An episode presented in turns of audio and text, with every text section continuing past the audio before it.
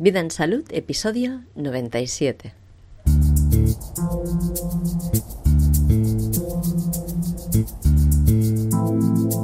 El estudio del Hospital de Barbastro. Ha sido puesto en circulación por casi todos los medios de comunicación de la Resistencia un estudio realizado por personal del Hospital de Barbastro.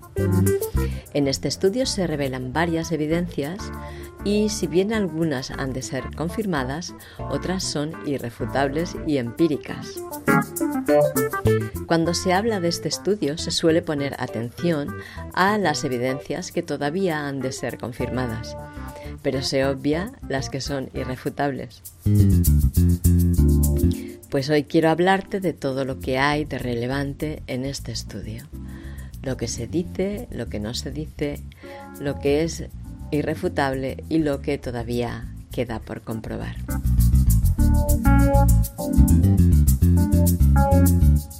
Te doy la bienvenida al podcast Vida en Salud, el podcast que te inspira a llevar una vida saludable. Esta propuesta es mi iniciativa y yo soy Diana Valeria. Aunque el paradigma establecido vincula la salud solamente a la medicina, la enfermedad, los medicamentos, los tratamientos, las terapias y los diagnósticos, nosotros creemos que esta visión no engloba lo que realmente implica la salud. Así que extraemos la salud de la parcela de la sanidad en que ha sido arrinconada y la centramos en la persona, sus circunstancias y el entorno en que la persona vive, vinculándola a todos los aspectos y procesos de la vida.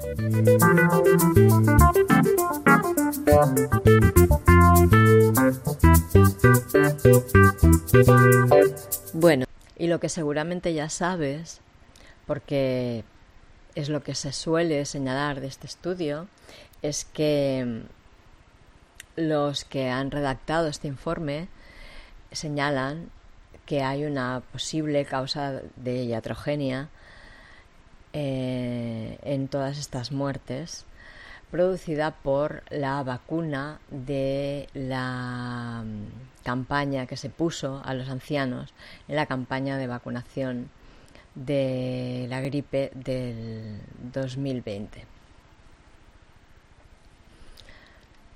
Y lo dicen, bueno, pues porque han llegado a esta conclusión, porque mm, han observado que, bueno, que esta vacuna que ponían a todos los ancianos en las residencias habían muerto. Y sospecharon que eh, las muertes de los ancianos tenían una posible causa iatrogénica porque observaron que los ancianos que habían sido vacunados son los que habían muerto. En, casi al 100%. O sea, casi todos los ancianos mayores de 65 años eh, que habían sido vacunados con la vacuna antigripal en el año 2020, de la campaña del 2019-2020, habían sido vacunados con, una, con un producto, con un fármaco que se llama Chiromas y, habían muerto todos. Todos, exactamente todos no, porque hay algunos en los que no consta que se les haya vacunado. De los que sí se tienen datos es un 85% del total de fallecidos que coincide que han sido vacunados con esta vacuna en la campaña antigripal del 2019-2020. Y ese pequeño 15% que falta no es que no hayan sido vacunados y no han muerto, no, es que no se sabe si se han vacunado o no. Así que es muy probable que sí que hayan sido vacunados, pero como no hay constancia, pues no se puede decir en un estudio científico. Y esta evidencia la empezaron a constatar en un grupo reducido que abarcaba el ámbito del propio hospital de Barbastro. Pero como vieron que la evidencia era bastante importante, ampliaron la muestra y, em, lo investigaron y empezaron a mm, solicitar historias clínicas de diferentes hospitales y de diferentes territorios alrededor. No me ha quedado claro cuánto más se extendieron, pero por lo que explican sí que tienen una muestra que permite hacer este estudio científico. Y entonces empezaron a buscar cuál era la causa que podía hacer en esta vacuna eh, que fuera la causante de estas muertes. Empezaron primero por descartar que el propio virus no estuviera en la vacuna. Y encontraron que no, que el virus no estaba en la vacuna. Y luego entonces empezaron a revisar los coadyuvantes, que son sustancias que llevan, además de del retrovirus, ¿no? Pues lleva, las vacunas llevan sustancias que se llaman coadyuvantes, que son productos químicos normalmente bastante tóxicos en general, que eh, se supone, dicen, que ayuda a mm, potenciar el efecto de, de la vacuna, la hace más eficiente, dicen. Entonces, bueno, en, todas las muestras que han ido tomando del territorio, cada vez ampliándolo más, todo el tiempo han estado viendo que mm, los muertos coincidían con vacunados y por eso decidieron escribir este informe. La verdad es que los adyuvantes que llevan las vacunas son muy tóxicos de todos estos tóxicos que hacen de adyuvantes de las vacunas, se dedicaron a investigar qué bibliografía había de estudios anteriores o de denuncias anteriores de que hubiera alguna reacción adversa a alguno de estos adyuvantes. Y entonces, uno por uno, se pusieron a estudiar todo lo que se habría reportado sobre las respuestas a estos adyuvantes. Y en base a esta búsqueda que hicieron, se centraron en estudiar más a fondo el polisorbato 80. Y el polisorbato 80 es un ingrediente cosmético, es un tensoactivo que se usa en cosmética. Un tensoactivo lo que hace es Fíjate que eh, el aceite y el agua no se mezclan. El aceite siempre sopla, ahí sopla, flota sobre el agua. Entonces, para producir una crema necesitan que el componente hídrico, sea lo que sea, que tengan como componente hídrico, sea alcohol, sea mm, un hidrolato de alguna planta, sea lo que sea, el componente hídrico se mezcle bien con el componente lípido, con la grasa. Entonces tienen que usar productos como este, como el polisorbat 80, que rompen la molécula de agua, permitiendo que la molécula lipídica se ponga entre medio de las dos moléculas de agua y con eso consiguen unas mezclas homogéneas. No se separa el aceite del agua. Y a esto se le llama tensoactivo. Los jabones también llevan, bueno, mm, se usa mucho.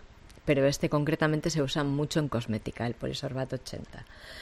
Y parece ser que en las vacunas lo utilizan para poder mm, añadir mm, macromoléculas en las en las vacunas que se tienen que, que se tienen que inyectar.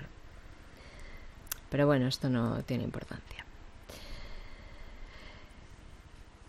Y lo usan en cosmética porque, bueno, han comprobado que poniéndolo sobre la piel, pues se tolera bastante bien, eh, no genera alergias ni, ni irrita la piel ni las mucosas. Entonces, pues bueno, pues se puede usar en cosmética. ¿vale? Pero se ve que hay eh, alguna ficha que informa de que estos polisorbatos se han asociado con algunos efectos adversos, incluyendo la muerte en recién nacidos con bajo peso, o sea, algo débiles, cuando se inyectaba este polisorbato. Bueno, este dice en general los polisorbatos, porque el 80 es uno de los polisorbatos que no sé si hay 80, sinceramente. No soy química yo. Mi conocimiento de química pues llega a, a lo que necesito yo sin tenerme que dedicar a ello. Y también comentan que no, no solo eso, es, dicen en la ficha de Acofarma, que es una ficha farmacéutica interna, que ahora mismo voy a comprobar lo que es.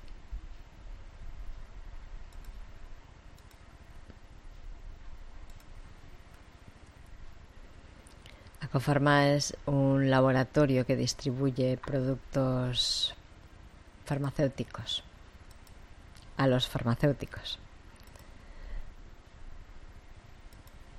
Pues bueno, la ficha de Acofarma informa de esto, de que pues bueno, que incluso llega a matar el polisorbato eh, administrado en inyección, llega incluso a matar a recién nacidos que tienen un peso no, o sea, que están un poco débiles. Pero no solamente se advierte sobre este componente ahí, sino que hay varias fichas técnicas de medicamentos que también dicen que el polisorbato 80 pues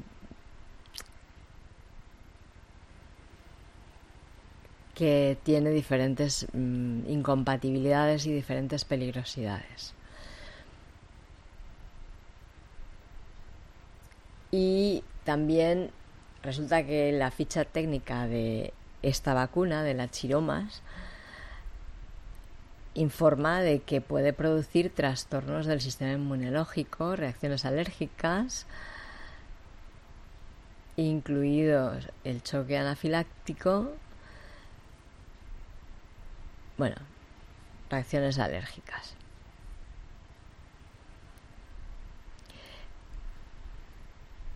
Y también estuvieron viendo uh, lo que relataba la ficha de la vacuna misma, de, la, chiromas, que dice que se han detectado tras, trastornos del sistema inmunológico y reacciones alérgicas. O sea, todo esto ya estaba documentado, que esta vacuna contenía un ingrediente que estaba documentado como tóxico, como un ingrediente que estaba generando problemas. Y entonces buscaron también eh, alguna relación sobre otras vacunas que también contuvieran el polisorbato 80 en su composición y que dieran también pues efectos adversos, ¿no? Y bueno, todas ellas daban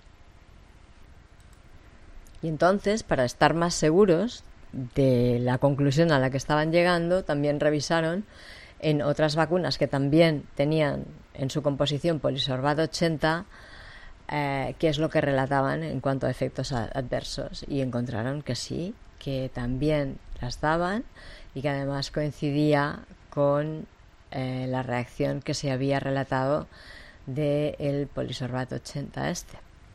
Y todo esto es lo que les llevó a pensar que el polisorbato 80 era la causa de la muerte de estas personas. Bueno, no, no bien bien eso. En realidad ellos eh, que tenía algo que ver el polisorbato 80 con la muerte de estas personas. A la conclusión que llegaron es que eh, tenían que, que reunirse tres factores. Uno, que hubieran recibido esta vacuna con el polisorbato 80 que tuvieran una condición previa de enfermedad o debilidad o el sistema inmunológico mm, desgastado o entretenido y que hubieran sido contagiados por el SARS-CoV-2.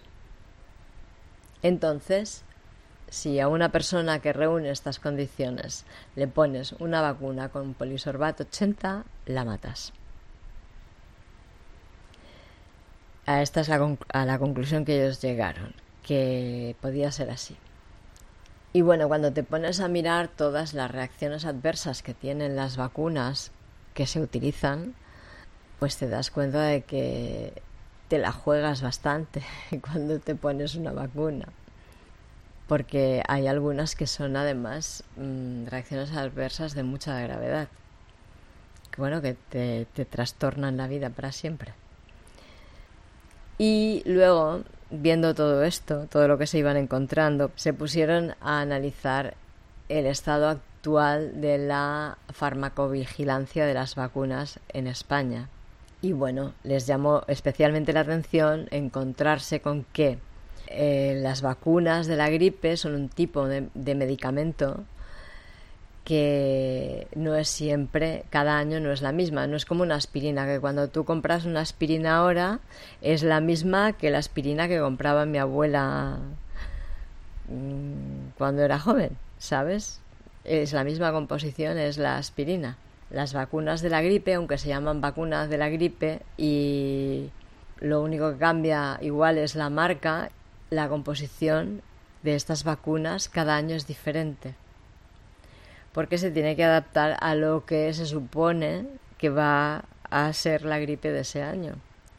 Al virus que se supone que va a traer la gripe de ese año, porque los virus dicen que mutan mucho y no siempre son los mismos. Por eso no te sirve, dicen, la vacuna que te pones un año para el de la siguiente, porque el virus de la temporada siguiente ya no es el mismo del que tú estás vacunado. Eso es lo que dicen, ¿vale? Yo tengo que decirte ahora que aunque te lo hayas creído, es mentira. Esto no es verdad, no es así. He hablado mucho de vacunas y he explicado mucho cómo son en realidad y cómo es que funcionan.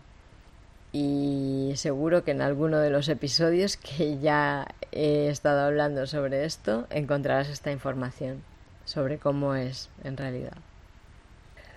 Como una vacuna es un medicamento de ingeniería genética, tiene unos riesgos que se llaman riesgos, o sea, la persona que se la pone corre unos riesgos que tienen que ser visibilizados y el doctor que recomienda esta vacuna pues tiene que dar la cara. No tiene que decir yo le recomiendo esta vacuna a esta persona. Es como si, mm, no sé, tú decides que te operas y te operas, ¿no? No, tiene que ser un médico que te diga que te hace falta operarte porque tienes esa necesidad, pues por lo que sea, ¿no? Pues una vacuna es algo así, es un medicamento que tiene muchísimos riesgos y que si lo tomas, tiene que haber una razón por la cual la tomes.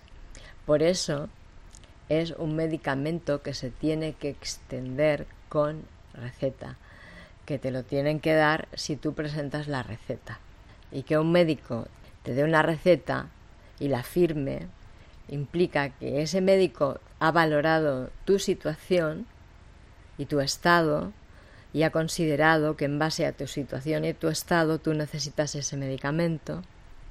Y además, como es una receta por escrito que firma, él la está validando, se está comprometiendo a que su valoración es buena y está ofreciéndote la garantía de su firma en base a lo que te va a dar.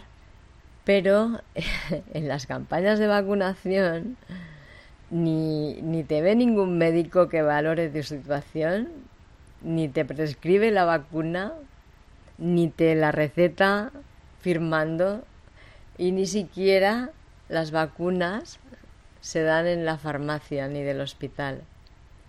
La vacuna se administra, como se dice, por protocolo. Tú llegas allí al CAP o a ver al médico, ah, eh, toca la vacuna, bla, bla, bla, ya la llevas, ¿sabes? Y esto no es lo que dice la ley, porque la ley dice que, bueno, que tiene que ser un medicamento de receta, que implica todo esto que te he dicho. Y también se considera que estos productos tienen que tener unos controles eh, farmacéuticos básicos, que hay que hacer un seguimiento de los lotes que se hacen, ¿no? O sea, las vacunas no las fabrican todas de una vez, se fabrican a lo largo de los días. Y en cada lote de fabricación es la que se han fabricado todas juntas, que se supone que tienen pues las características idénticas.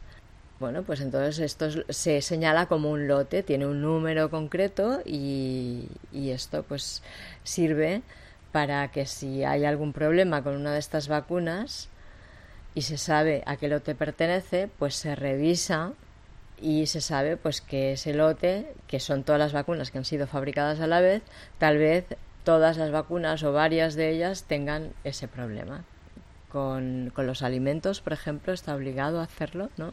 Porque son cosas que también entran en tu, tu cuerpo pero parece ser que las vacunas no sé si siempre, pero parece ser que muchas veces, las cogen del laboratorio directamente, los llevan al CAP, donde te lo van a administrar y allí no entran ni a la farmacia. No hay farmacéuticos que están valorando y haciendo pruebas y comprobando que ese lote está bien y cogen muestras para analizar, para ver que realmente es lo que tiene que ser, que no haya habido algún, eh, algún error en el laboratorio lo que sea. No, no Ahí sale del laboratorio directamente a tu vena, casi como aquel que dice. La inyección que la van a meter en el cuerpo de algún niño o de algún anciano, que son los más vacunados. Y esto lo hacen ir así, aunque hay documentación, hay literatura ya eh, redactada de otras eh, circunstancias en las que eh, vacunas que contenían estos mismos ingredientes han dado problemas de reacciones no poco graves, bastante importantes. Pero es igual, igualmente, siguen fabricando vacunas con los mismos componentes que ya tienen la constancia de que están dando problemas reactivos pero problemas como, bueno, pues eso, problemas de enfermedades autoinmunes, la narcolepsia, que es muy peligroso, porque si estás haciendo alguna actividad de riesgo y te quedas dormido de golpe, que eso es la narcolepsia, que de golpe te quedas dormido, eh, es muy peligroso para ti y para cualquiera que esté contigo. y bueno, es igual, ¿no? Niños paralizados del cuello para abajo, no importa, seguimos fabricando la misma vacuna y sirviéndola sin revisarla, sin asegurarnos de que todo está bien, sin que pase unos controles, no importa, del laboratorio al centro de distribución y allí todos en fila a recibir la vacuna. Y es que hay informes que ponen en evidencia que las vacunas provocan graves efectos adversos desde el 2009 desde el 2009. O sea que cuando fabricaron la vacuna Pandemix que pusieron a los ancianos de nuestro país para prevenirles de la gripe, ya había un documento que evidenciaba los evidentes efectos adversos que tenía esta misma vacuna. ¿Soy yo la única que me parece esto algo increíble, que no puede ser verdad? Y que si realmente hay mentes tan perversas que quieren hacerlo, que quieren imponernos ir hacia una pérdida de salud, de vitalidad y de capacidades tan grande, nosotros deberíamos hacer lo posible por no dejar que esto sucediera. Y otra cosa que se comenta también en este estudio, en este manifiesto, de hecho es un manifiesto que se ha hecho y muy acertadamente pienso es eh, lo leo textualmente. Dice esto parece indicar o sea todas estas evidencias que constatan en esta redacción parece indicar que hay en nuestro entorno sanitario una confianza generalizada sobre la seguridad de las vacunas y en concreto de la antigripal. Ante esta situación se opta por notificar directamente cada uno de los citados fallecimientos acaecidos dentro del hospital como sospecha de posible acontecimiento adverso ligado a la vacunación, que ya está tipificado este acontecimiento, al Centro de Farmacovigilancia de Aragón. Y claro, obviamente la intención es alertar de que tal vez, muy posiblemente, no haya evidencia como para tener tanta confianza a la vacunación, sobre todo la antigripal. Y también relatan que han observado, que se han fijado, en que las campañas de vacunación en los diferentes países del mundo iban seguidas de infecciones por COVID-19. Los países del hemisferio norte, Europa, Estados Unidos y México, recibían la vacunación antes del invierno en invierno empezaba a haber casos de SARS-CoV. En el hemisferio sur, la campaña de vacunación es en otoño, pues en otoño, después de la campaña de vacunación, empiezan a haber casos, ¿no? Y así en, en todos los países. Y también se fijaron que en los países en los que hay más índice de vacunación, había más índices de infectados y más índices de muertos. Y esto les lleva y nos lleva a la conclusión de que la vacuna antigripal, en lugar de proteger a las personas de la gripe, los hace más vulnerables a ser infectados por ella, a sufrirla. Entonces también observaron que, claro, en las zonas rurales la población es más bien eh, mayor, no hay juventud, la juventud emigra de allí en general. Y hay más residencias y hay más ancianos. O sea, hay más vacunación, porque el objetivo de la vacunación masiva son los niños y los ancianos, los bebés y los ancianos.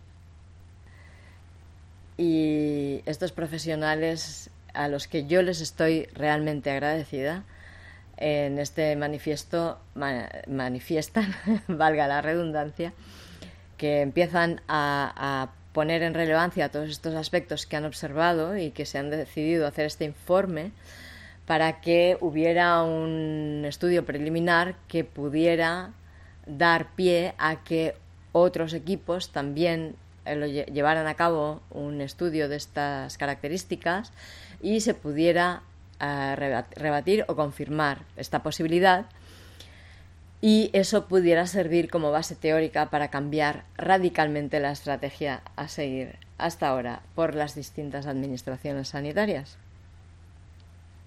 Cosa que va a ser algo difícil, pero está bien por intentarlo, porque por lo menos tenemos un documento que es una evidencia científica de aquello que estamos diciendo los, las personas que observamos desde una visión crítica, que nos cuestionamos todas las versiones que nos llegan y observamos y nos documentamos y nos informamos. Ya hemos visto hace tiempo que todo esto que está redactado por estos doctores eh, farmacéuticos es así, y ahora pues tenemos una prueba científica que lo confirma. Y ojalá que salgan más porque sabemos que esto es así.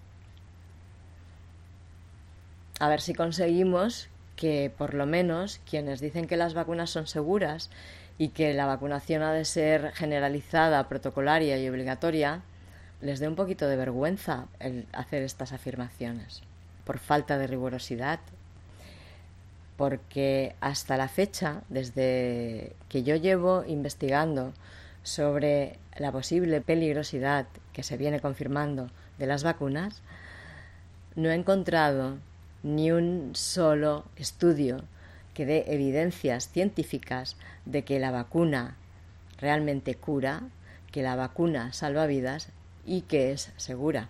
Ninguno.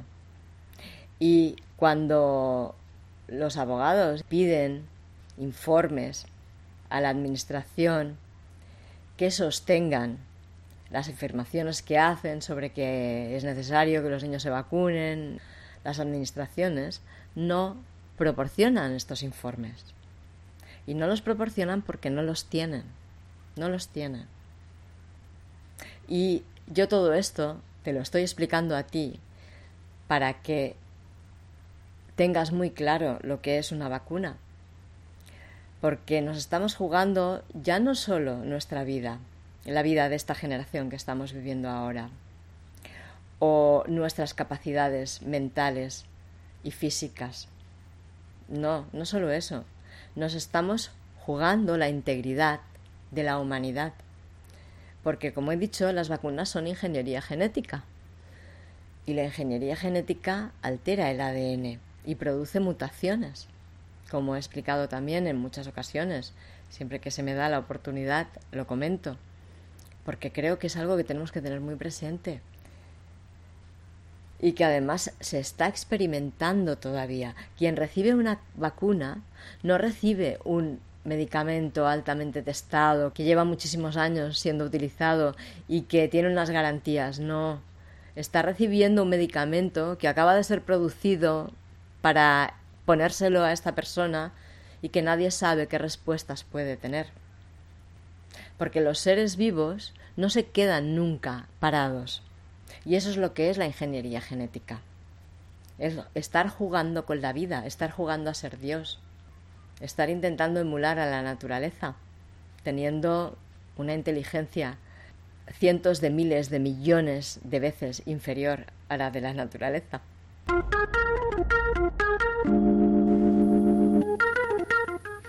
Y bueno, hasta aquí el episodio de hoy.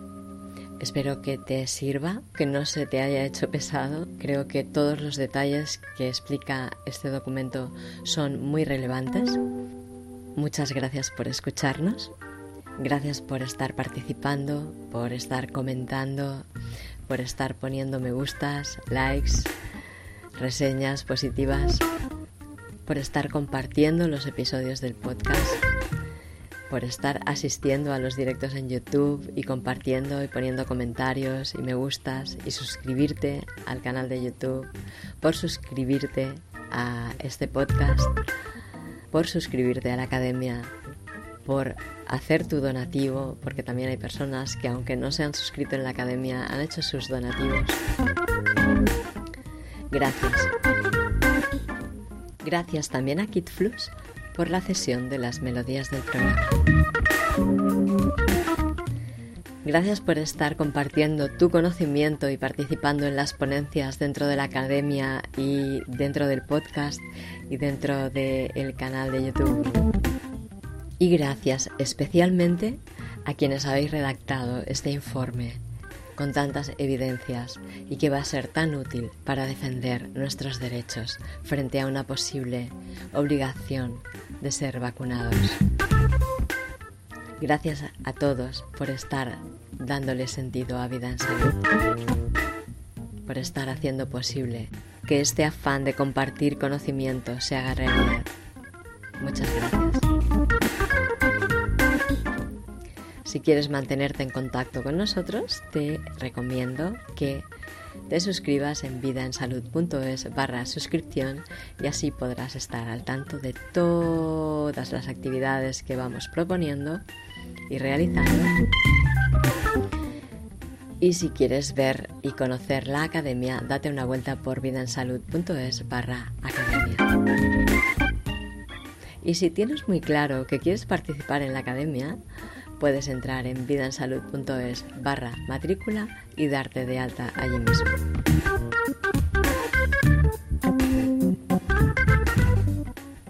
Nos encontramos en el próximo episodio.